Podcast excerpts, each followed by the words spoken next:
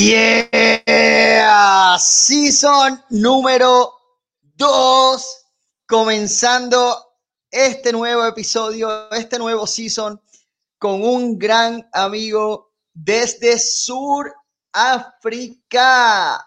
Eh, tenemos a nada más y nada menos a Gerard de Bruin. De verdad que estoy súper pompeado por empezar este nuevo, nuevo, nuevo season y tengo un repertorio que va a estar demasiado.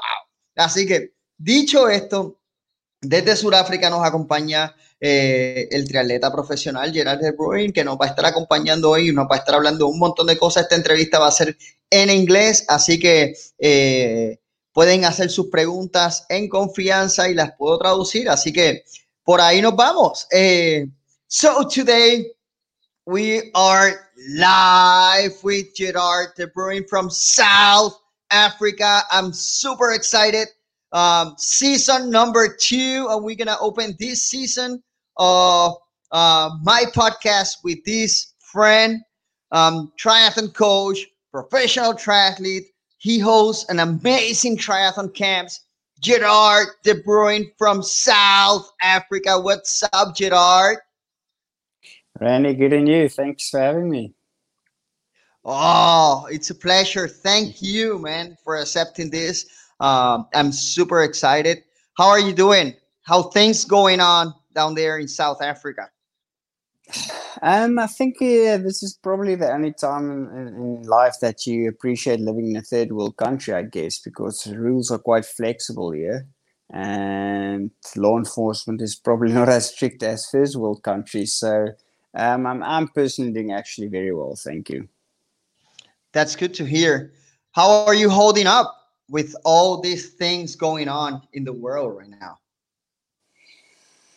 Um, I think it's like preparing for a race. Just you just don't know when the race is going to happen. You just have to have an uh, approach to it that you don't only train for events, but you train for life. And I think if you have that mindset, then it really helps in staying positive, staying motivated, getting out of the bed, and, and not necessarily work on goals, but just working on on having fun again, which is the fundamentals, I guess, of of, of, of sport. So having fun. That's a that's a pretty good point. So how is training for life for you? I think if I don't train for, oh no, I I know if I don't train for two three days, I actually start getting uncomfortable and itchy. So um, I think I've learned how my mental mindset works. So I try to to always do my my training sessions. I not necessarily have to have them scheduled like uh, I enjoy swimming and I enjoy running and I enjoy riding my bike. So um, during COVID time, I tried to focus on things I normally don't have time for, which was strength conditioning and and and admin and building new programs for my athletes and new sessions and and also taking some downtime. I think it's the only time in, in history that you were locked into your house for you know five months. Had to keep yourself busy. All the work was done. The, the this mirror was hanged up. The shower head was working. The toilet was flushing properly. Everything was working fine. So i think if you if you made yourself a little bit of a to-do list and you got it done then you know you feel good about it. And it's all about feeling good and getting out of this situation we're in at the moment um, this is the second time in five minutes uh, that you mentioned um, in a good way, feeling good um, and enjoying life. Um, so I have noticed that you are trying or you're keeping a good motivation uh, for yourself or um, for others. Is that how you see life? Yeah, definitely. I think. Uh my biggest challenge coaching my my group of athletes was keeping them mentally healthy not feeling depressed or demotivated about not being able to race. And it's not about you know there's worse things out there in, in the world that that's going on. It's it's more about you personally. I think we, we tend to focus on too much external factors not internally on what's really feeding your soul to mentally be in a good space you know and, and that's that's the challenges we have these days with all the social media and all the things we see on the TV stuff. It really feeds our brains neg- negatively, and uh, that can be that can be a problem. Yeah, definitely. How Gerhard feed his soul? How you feed your soul? That's a good question. Yeah, it's a good one. Um, so I think I think I'm, I mean I'm 36 years old now, so I've, I've throughout the years I've found some hacks and tricks that I really know works for me personally. For me, it's it's really doing something every day that that I feel is making me feel good about myself and, and in life. And gratitude was something that I really focused on um, the last two years. Um, uh, about just over a year ago, I lost one of my athletes that was really close to me. She was third in Kona in 2017, and she died in a car accident. And it gave me a bit of perspective on how to uh, enjoy the time you've got.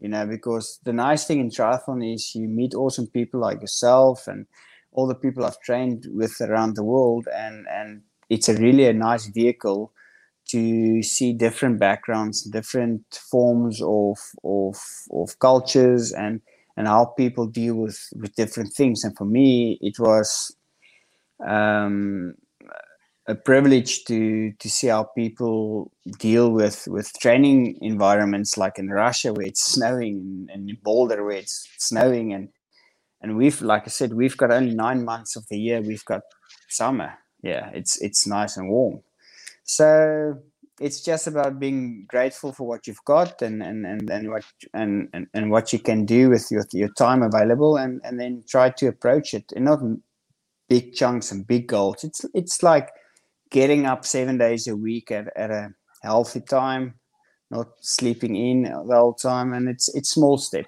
definitely uh, an atomic habit if i must may call it that. Mm-hmm. uh, i'm sorry for your loss and yeah, it's hard when we lost someone or when we lose someone and then we appreciate yeah it can be a friend it can be a family member. And then um, you start thinking about okay the only thing that i have is right here and right now. Mm. and if we keep life simple at least this is the way that i think if I keep my my life like simple and trying to keep myself in here and now, uh, it can be very peaceful and joyful at the same time, because I'm just enjoying the moment, right? And I think that's uh, kind of what you said right now. Uh, and yeah, doing something that you love. I love that quote, like doing something that I love in life, helping others, triathlon, and that's for me it's living. Family uh, i heard that you're getting married so congratulations. You and that happened during this pandemic right? Yeah so my girlfriend got um she was actually between moving in between two apartments and a parent said like no no no go stay with stay with gerhard like we don't have space for you now it's going to be too crowded at home and so she stayed at, in my place and it ended up being really good for us like really and, and enhance our relationship and how you know how compatible we are because you know we really had a lot of fun. So it, it was good for me. I can't complain. I had a really good lockdown apart from not being able to swim. But um, I got a lot of other things done, and I spent really good time with her, and I took a lot of downtime, like like what else can you do? You know, you you just tick the boxes every day, do two sessions or three sessions a day, read as much books as you can, do uh, communicate, go for walks through the aisles of, of shopping centers, browsing stuff you don't need, but just keep walking and then keep your mindset busy as if you are just normally continuing.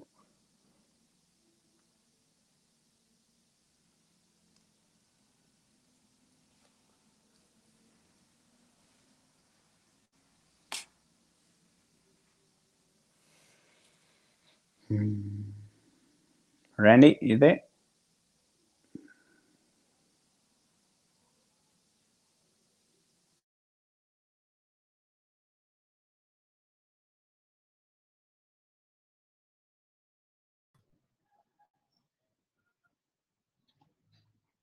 Ok, estábamos, estamos en vivo, se, hubo un problema de conexión. Uh, we were having some issues with the connection, with the signal. Pero estamos aquí, seguimos en vivo, estábamos hablando en vivo con Gerard, eh, quien nos estaba hablando de su experiencia de vida, en resumidas cuentas, lo que estuvo hablando eh, de cómo él se prepara durante esta pandemia eh, como si fuese una carrera. Y en verdad eso es un tremendo término de cómo ver esto, ¿no? Eh, porque dice que, que para él...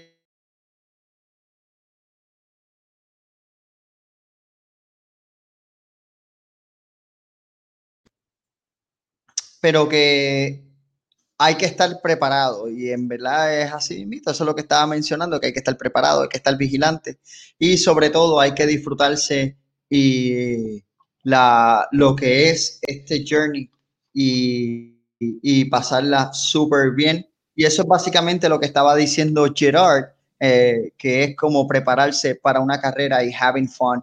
Este, y una de las cosas que también dijo es que uno de los biggest challenge es tratar de mantener a sus atletas mentalmente positivos. So, um, aquí volvió de vuelta Gerhard. Hey, can you hear me now? Yeah, perfect. Thank you. Oh, awesome, perfect. So we were talking about your girlfriend that you got. You're gonna get married. Yeah, so we we set the date and we got a nice wedding venue in close to Stellenbosch, which is really nice, overlooking Table Mountain, the ocean, vineyards. So it's picture perfect. That's awesome, Gerhard. Gerhard, and you have a big group of athletes, like you said, right? Um, and but before getting into that and your triathlon camps, um, you have been racing for the past almost 21 years now, right now, right? Like the past 20 years. You started in 2000 um, doing triathlons. You started like um, an average Joe and you became a professional triathlete. How that uh, journey has become for you? Like how a average Joe becomes a professional triathlete? That's another big question. yeah, I think if you have a clear goal and understanding of the sport and knowing your what you want to achieve in it, then it's then then you're already starting at a good point. For me, my goal was and still is I want to race one race as a professional in Kona. Um, and I just want to race competitive as an Ironman athlete. Winning events is is a little sacrifice that I'm at this stage of my life and feel I basically never was able to just say this is what I want to achieve. I I don't mind not being or not winning events. Um, for me, I wanted to race competitively, train with good athletes like I've done uh, trained with with Daniela Ryf, with, with Brett Sutton, uh, with Greg Bennett, with Crowie in different parts of the world. So for me, it was all about gaining knowledge so that I can feed it back into the triathlon world, so that I can be a better coach, have a better understanding, and give a better display on my camps of of what I think individual athletes need to achieve their goals. And if you want to become a professional athlete that how do you create your platform in in in in, in or springboard basically to to achieve your goals as a professional athlete? Because it it is super demanding sport and it's the rewards is really small for massive sacrifice. If you look at the cream de la cream the Frodenos and uh, sebastian kienles the ben hoffmans and you know that's that's just a little bit of success um, that you see, and and then the ITU field is moving in, which is massive. It's it's like the challenge Daytona just proved it again that how competitive it can be, and you can be in the best shape in your life and and and just not perform on the day. So for me, the the risk reward was too low, and and I just don't have the massive engine some of these athletes got to to run the times or swim the times.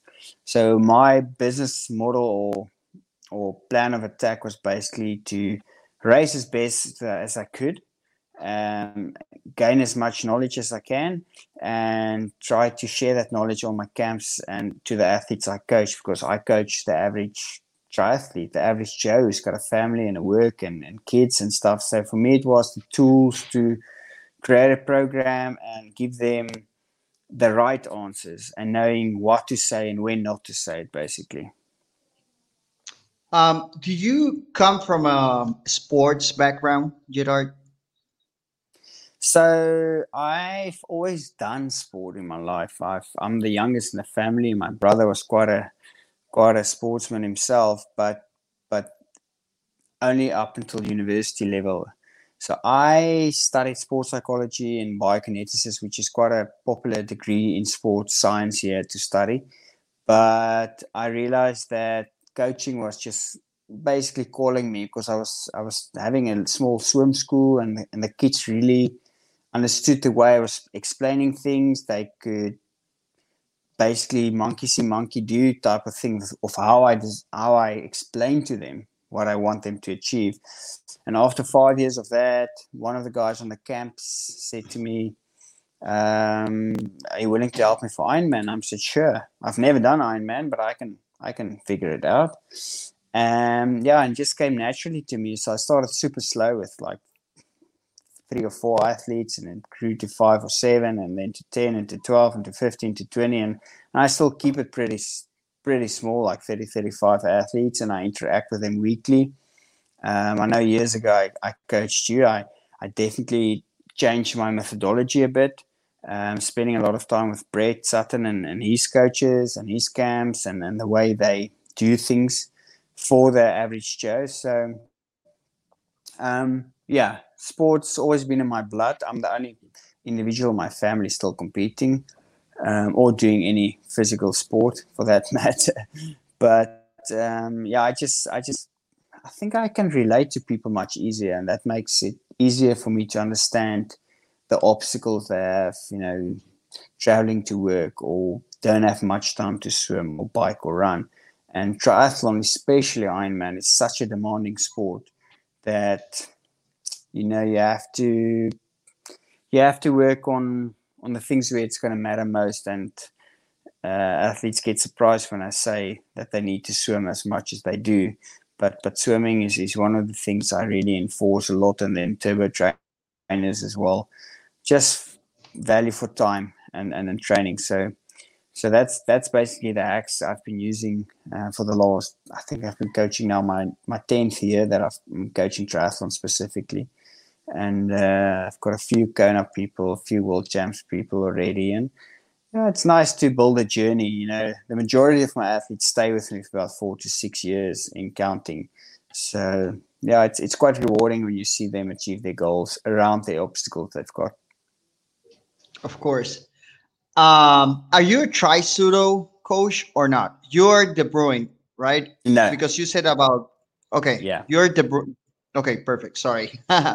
Um, you said you said uh, Brent, Brett, the doctor.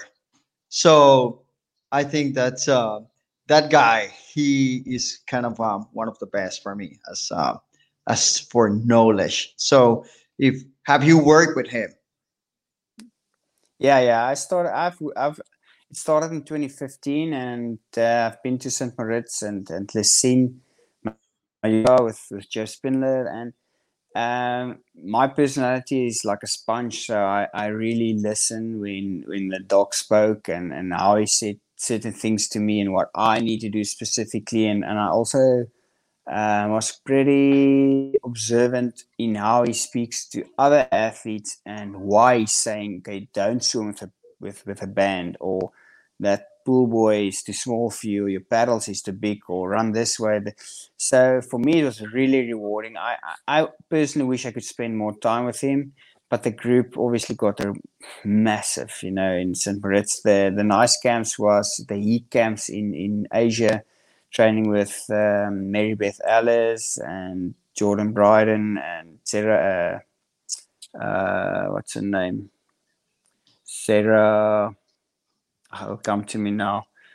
Um, and Daniela Ryf basically, and and we were like, and Matt Trautman, sorry, we were like six.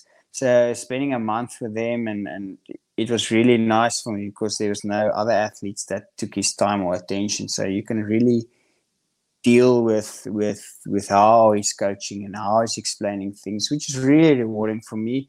Um, I think I'll, if I can, if things relax. I'll I'll like to spend a bit more time with him in the future again, um, and I'll definitely go back to to Mallorca and Leysin again. I've got a tri-satellite coach at the moment as well, Andre Vistica, which is a Croatian coach, a friend of mine, which uh, which uh, which I made in 2016, training with Brett, and and yeah, I just uh, I need to be kept accountable. It, it's tough to keep yourself honest when you coach yourself. So my personality is is to reach out and, and get somebody to guide me and and I can adjust it accordingly. But but Andre's got a lot of European exposure and racing, so that was the knowledge I was after. Uh, different events, different courses, different ways to approach the event. So he won Embrunman before, uh, which is one of the events I wanted to do this year, which got obviously cancelled. So yeah, I'm not sure what my goals will be for next year, but but racing Kona as a professional mean I need to do that. I, can't race professional and not race Kona at least. Yeah, that's your goal, right? So um, you said something about being sponge, right, and trying to get as small most knowledge as possible. Um, and when you were coaching me, right, it was um 20 14 2015 season. I got two wins during that season. Um and like overall wins. And i felt great. Uh i miss those those days. Uh, but something that i learned from you that i pass to my athletes and i want to make this, this public. Um it's the famous Moneghettis. Moneghettis. uh, the intervals. And let me tell you something. I have been doing that to my athletes, thank, thanks to you. And I always mention like, hey, this guy Gerhard is the one that teach to, um, teach me um, how to do the Moneghettis, which is kind of intervals, right? And mm-hmm. and yeah. is through this famous runner. So I really appreciate that. But also, I remember those days changing the subject, and right now it's not about me. It's about um, you were looking. You, we met in Boulder, right? You were coming to the swim practices at la la la la la. But you wanted to spend some time with this person, which was Crowie, because you wanted to learn from him, and you did. Um, and that means a lot for someone that wants to be like, okay, I want to get the best possible. I want to know people. Um, I want to be teachable, and I think that's one of the best way um, to learn. Being humble, right, and trying to learn from the best. Yeah, definitely. I think for me it was also very humbling. You know, getting to the pool, you see all these familiar faces, but you, you can't really, you, you know, you're a little bit out of your comfort zone. You're deaf. It's like 10 world champions there in, in, in three, four lanes. And uh, Greg Bennett was actually very warm towards me, which was, you know, I knew him, but but the only thing we had in common was probably we're both from the southern hemisphere, and Australians is very similar to South Africans. And even till today, I, I you know, I keep contact with those guys, and he pulled me in towards Crowie, and we always had a bit of banter around sports and it just showed me again like in triathlon you can mingle with the best of the best because they're also just human at the end of the day which is very humbling. Yeah, that's amazing, right? Um, okay, so you come from average show, you became a professional triathlete. How do you became a professional triathlete? So, I think for me, my journey was that I wanted to I wanted to try and qualify for the Olympics in 2008, and I was pushing quite hard towards that for probably six years while studying at university. And uh, my strength at that stage was the bike, and, and then 70.3s started becoming more popular, and the qualification process just got more complicated. And I think this is a few months, six months before 2008, I broke my fibula, my left ankle while mountain biking. And I was semi forced to move towards half Ironman distance.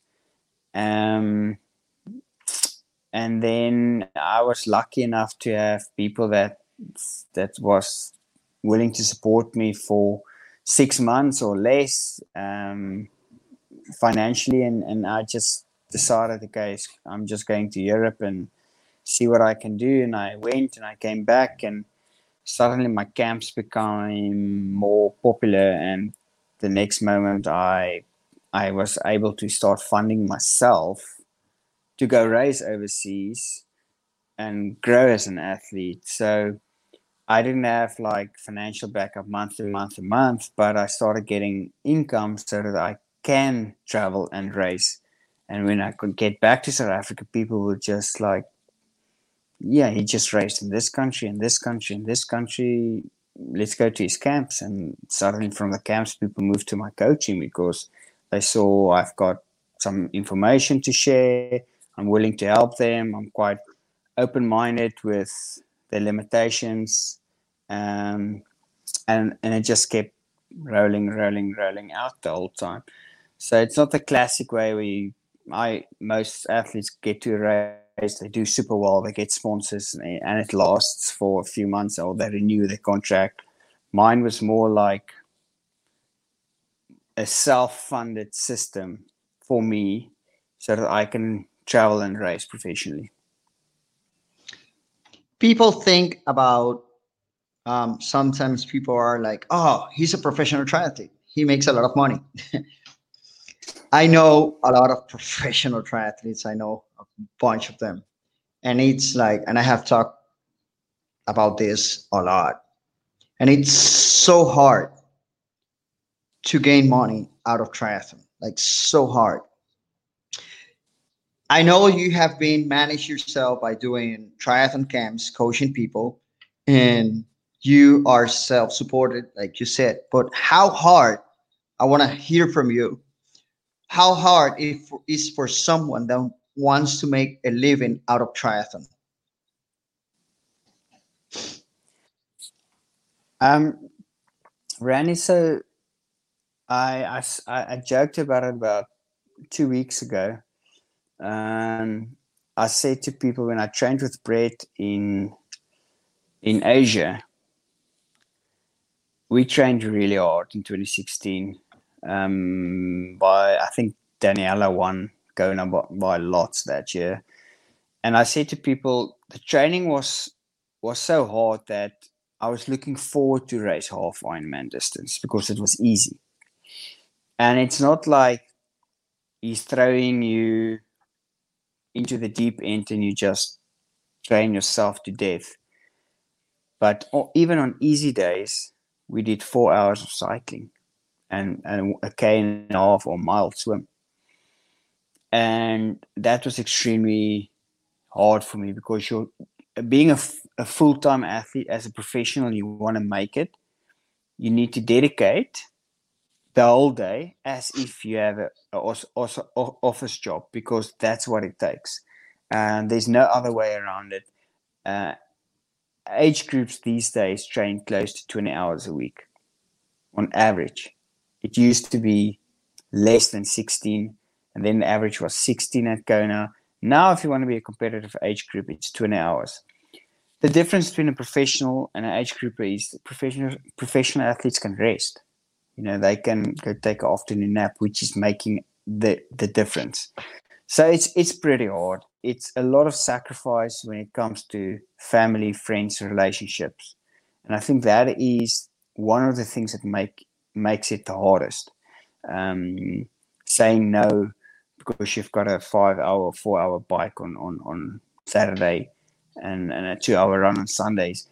And knowing that when you get back, you can't just shower and go on with your day, which I end up doing a lot of times because I've got quite a um, social girlfriend or fiance at the moment.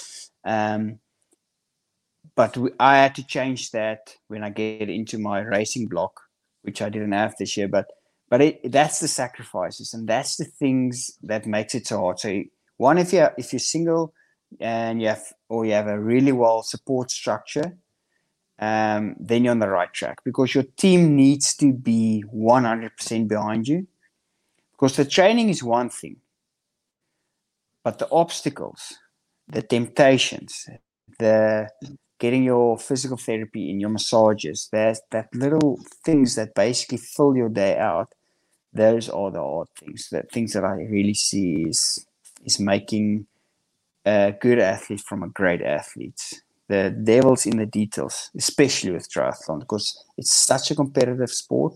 And looking at where it's going now and the speeds the athletes are running, uh, swimming and biking, you need to be on top of your game the whole time if you want to be competitive. Yeah, it is hard. It sounds brutal. Gerhard, can, this is a question that a lot of people ask. Um, as professional triathlete and um, not as a coach, I want to talk to you about professional triathlete, and then, like I said, we're going to talk about your coaching, your training camps, etc. So, you as an athlete, how do you eat when you're racing or when you're training? Um, do you have any particular, okay, I'm going to eat this, this amount. Um, if I want to lose weight, I want to do a low calorie diet, uh, fasting. Do you believe in that? Well, what are your thoughts about um, all the things that I just mentioned? You as an athlete, and maybe you can talk about you as a coach for your athletes. Hmm. Okay, so I think um, one thing is that we tend to try, or athletes tend to try to eat healthy when they train, and when they don't train, they maybe slip in bad food habits. Um, I try, try to educate my athletes firstly on on training for life. So you don't necessarily need to ra- train for for event, but you train for life, and, and if you train for life, you need to eat for life. Um, I I use a low calorie approach even for my athletes with, with, with high fat, low carb. Um, I do carb cycling. So when we do quality training, um, we'll definitely increase the amount of calories you use around the sessions, especially swimming. But the rest of the time, I try to eat as low carb as possible and have a lot of healthy fats.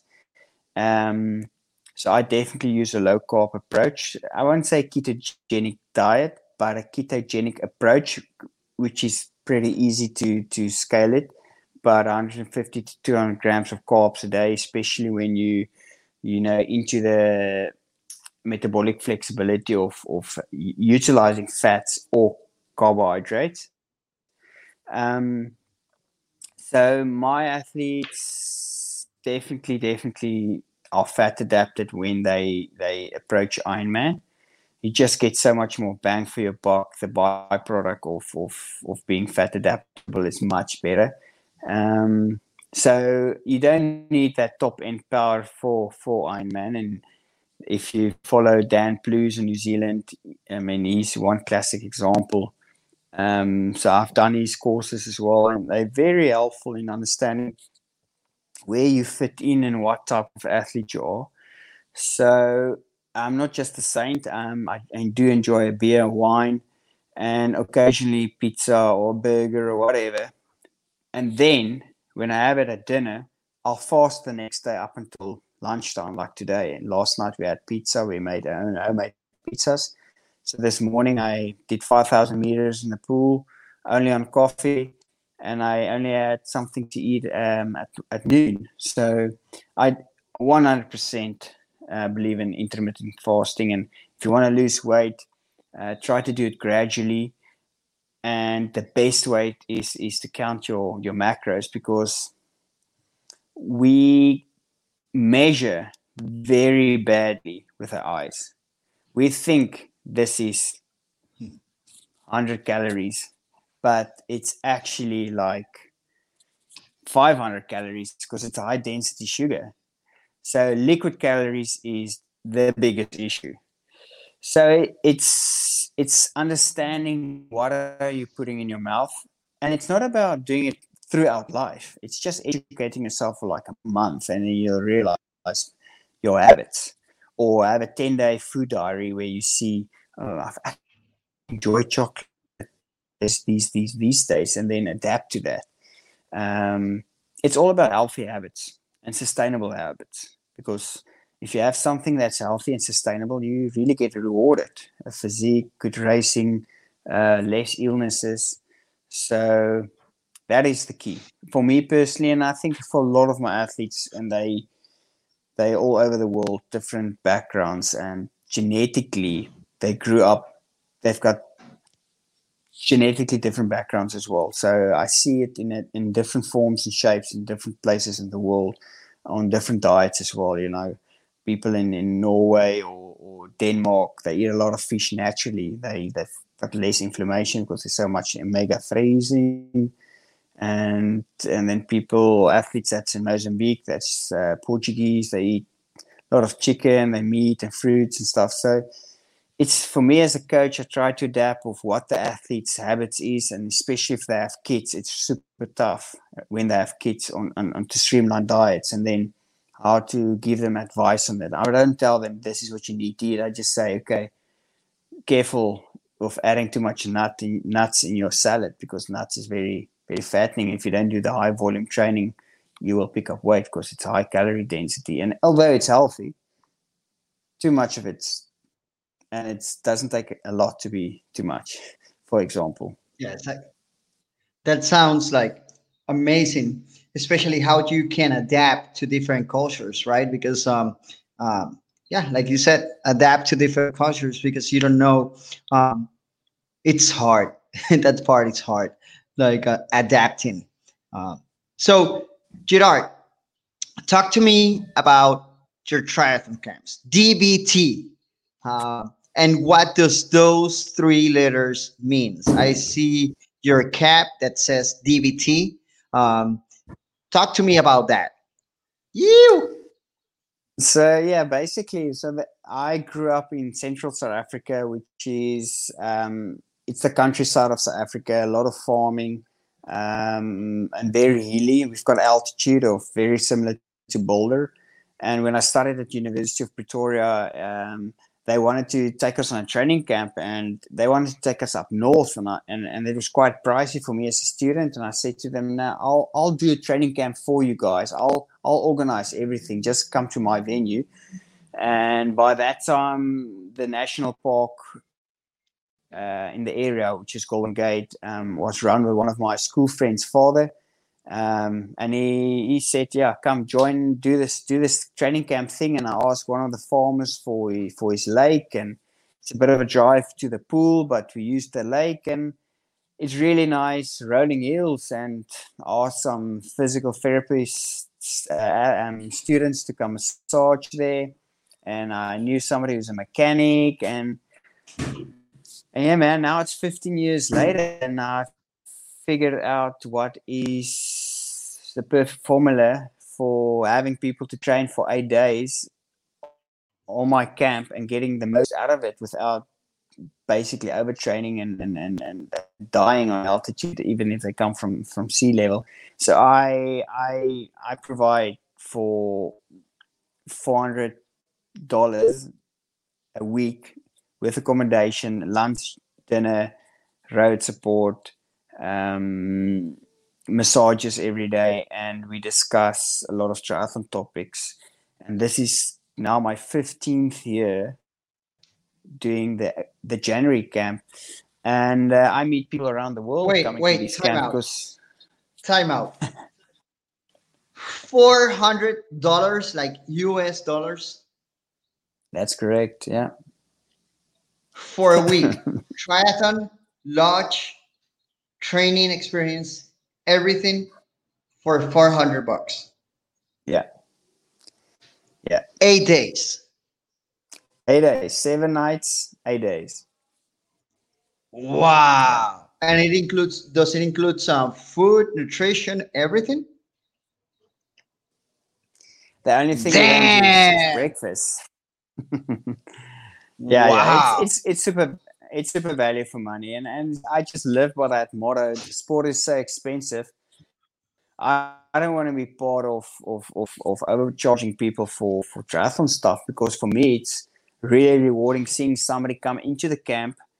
Firstly, enjoying the process of getting fit, losing weight, understanding how to live healthy, and and and meets mind like people similar challenges um, and taking these tools you know maybe next camp or taking these tools to to move forward in life you know because that's rewarding for me seeing people grow and and, and take the sport which i believe is the best sport in, in the world is triathlon because it's it's a destination sport it's rewarding it's challenging and it's it's it's very healthy if you do it in a healthy way. So i've got a good recipe i must say. I 15 years later a few I've, I've got just under 1500 people that have attended my camps now. I run three to four a year um, and all of them are pretty cheap like like i just said. And and i i've got a really nice menu. We eat lots of salads. We cater to vegan vegetarian whatever. Um, we are lucky because everything is fresh farm produce. Um, some locals gave us fresh potatoes or sweet potatoes or meat, uh, meat or eggs. So, so you know that's that's the benefit of growing up in, in, in a small community where people see what you're doing and try to to be involved in, in any shape or form, giving like organic milk or or the coffee roastery giving coffee beans, so anything in that form of shape. So yeah, I try to keep it as cheap as possible and and give back to the people as much as I can because those are the the selection of athletes I get to decide which ones I want to coach, which ones uh, is accommodating to my personality and, and how I'm not going to be um, too time constrained because it takes a lot of time to coach athletes the way I coach it because I'm so emotionally involved in trying to help them achieve their goals. Um, and that's that's maybe one of my my main things when I coach is to really get into their shoes and mindset and how I'm going to change it. And, and, and when they're low how to get them up. And when they're too high just put a little bit of a break on it. And that's talking about that is that the your philosophy of training or um, what's your philosophy when you're training someone? For me it's about keeping them in the sport because as long as they enjoy what they're doing and seeing success and enjoying the process and the journey then they'll stay a customer. They'll come to the camps. They'll come back if they want to take a break which happens often. You know people get kids or they change shops or um, they they they just want to take a little break. And I, i'm if, if an athlete wants to stop i don't no questions asked. They stop um, we shake and and if they want to come back in a month or two's time i'll take them on again because we we go through um, we go through chapters in life ups and downs. And i just roll with it. I try to figure it out. It's it's it's sometimes easier to figure out uh, uh, female moods and when they're going to be up or down. Um, but for me it's about um, feeding the energy. And if they're keen to train, we go with it. And when they're not keen to train, we drop it. Because if you give them 12 hours a week of training and they just they're missing sessions, they end up doing seven or eight hours, they're going to be very hard on themselves. So I try to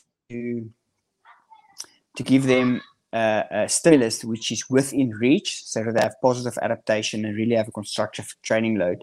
When you, if you give too much athletes, too much training for your athletes and they miss it, miss it, miss it, they are very, or triathletes in general, who's A personalities, they're very hard on themselves.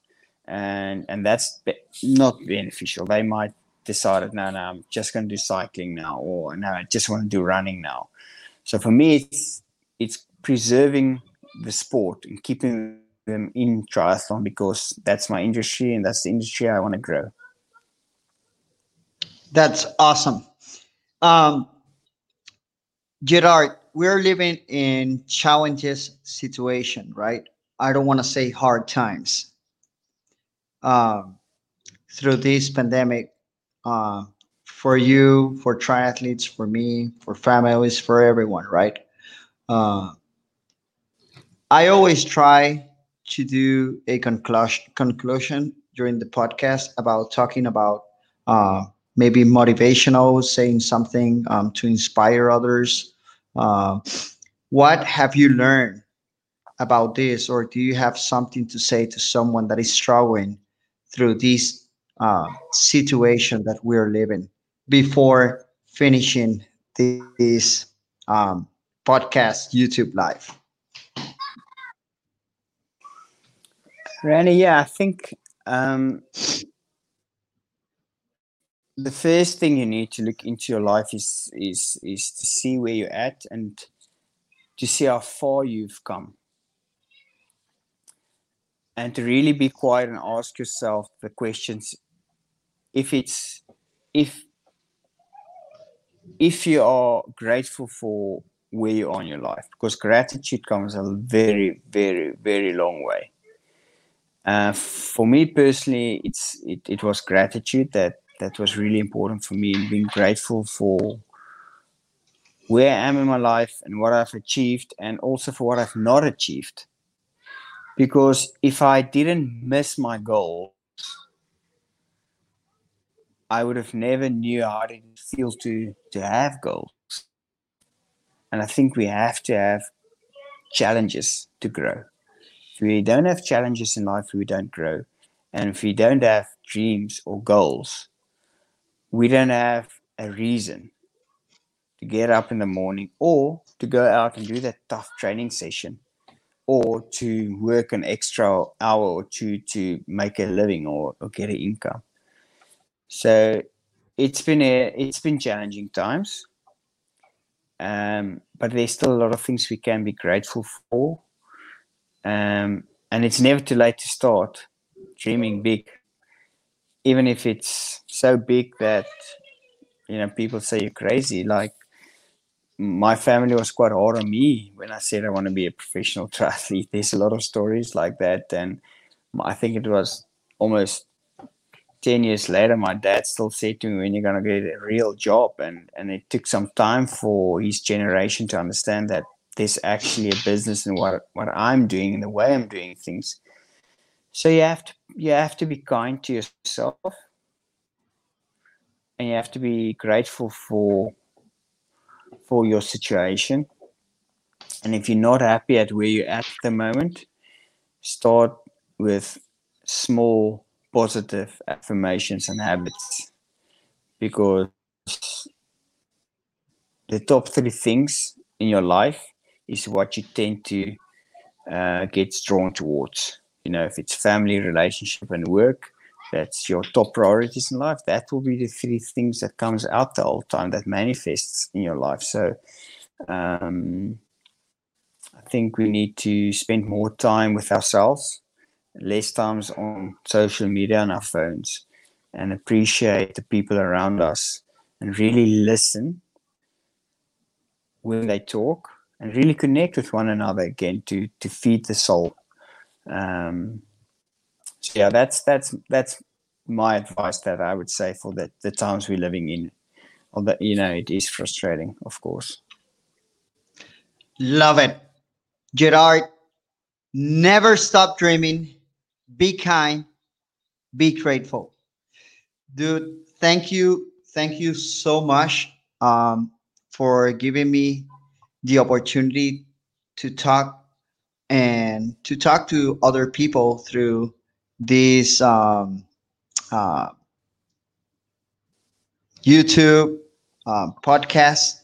So really appreciate you um, sending love to you, my friend, and hopefully we're gonna see each other pretty soon. If not, we're gonna keep in contact. Here you have a friend. So really, really appreciate your time. Thank you, Gerard. Hoy en vivo tuvimos a Gerard. Eh, este podcast estuvo magistral. Terminó la entrevista con diciendo que nunca pares de soñar, eh, sé amable y sé agradecido en la vida. Gerhard, you need to practice your Spanish, so because you're going pretty soon to Mallorca. All right, thank you so much, Gerhard. Uh, gracias a todas Thanks, las personas Randy. que nos sintonizan. Así que, sí, Gerhard, y gracias a todos.